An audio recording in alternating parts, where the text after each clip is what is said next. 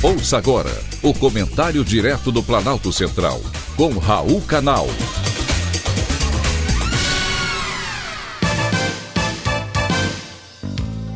Queridos ouvintes e atentos escutantes, assunto de hoje: escrupulosidade.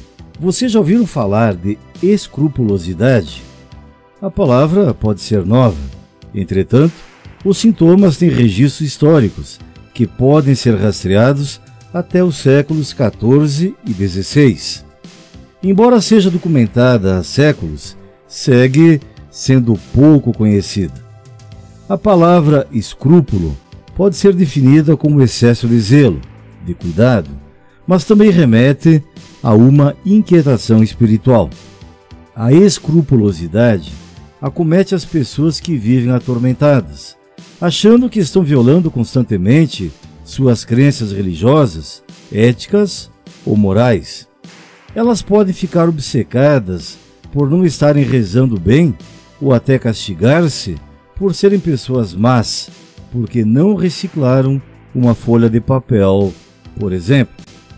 Infelizmente, esses pensamentos intrusivos podem inundar as mentes das pessoas, oprimindo-as com sentimento de culpa, confusão e insegurança. Convencidas de que são perversas e não têm solução, muitas não se atrevem a contar o que está acontecendo. No século XVI, época de Martinho Lutero e Santo Agostinho, que sofriam de escrupulosidade, era comum este tipo de sofrência, porque na época a igreja desempenhava um papel importante na vida cotidiana. E para manter as pessoas submissas, os clérigos, que sabiam dos sofrimentos físicos e mentais de seus membros, utilizavam esse conhecimento de forma totalmente opressora. Ainda hoje, isso acontece no seio familiar, entre pais e filhos, marido e mulher. Anabela Hagen, diretora clínica do Centro de Terapia Familiar, com sede em Utah, nos Estados Unidos, explicou que a escrupulosidade provém da palavra latina scrupulum, que significa pedra afiada.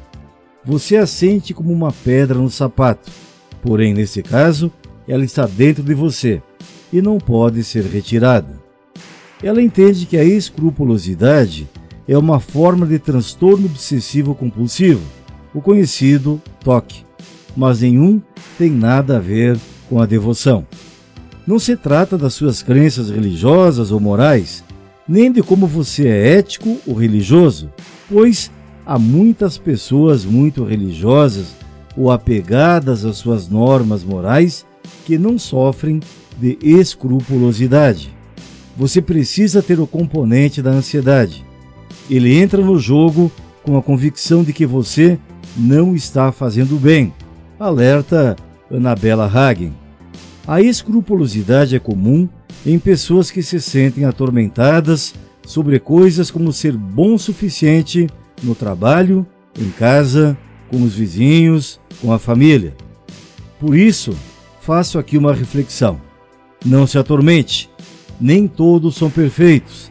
Procure amar sem distinção, porque o amar faz com que as suas células vibrem em perfeita harmonia. E onde a harmonia se faz presente, a doença não encontra lugar.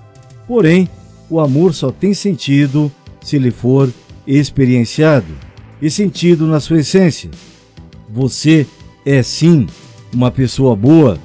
Então elimine os pensamentos agressivos e as preocupações somáticas. Troque os pensamentos ruins por um abraço apertado, um telefonema, uma palavra amiga não se deixe vencer e siga em frente. Foi um privilégio ter conversado com você.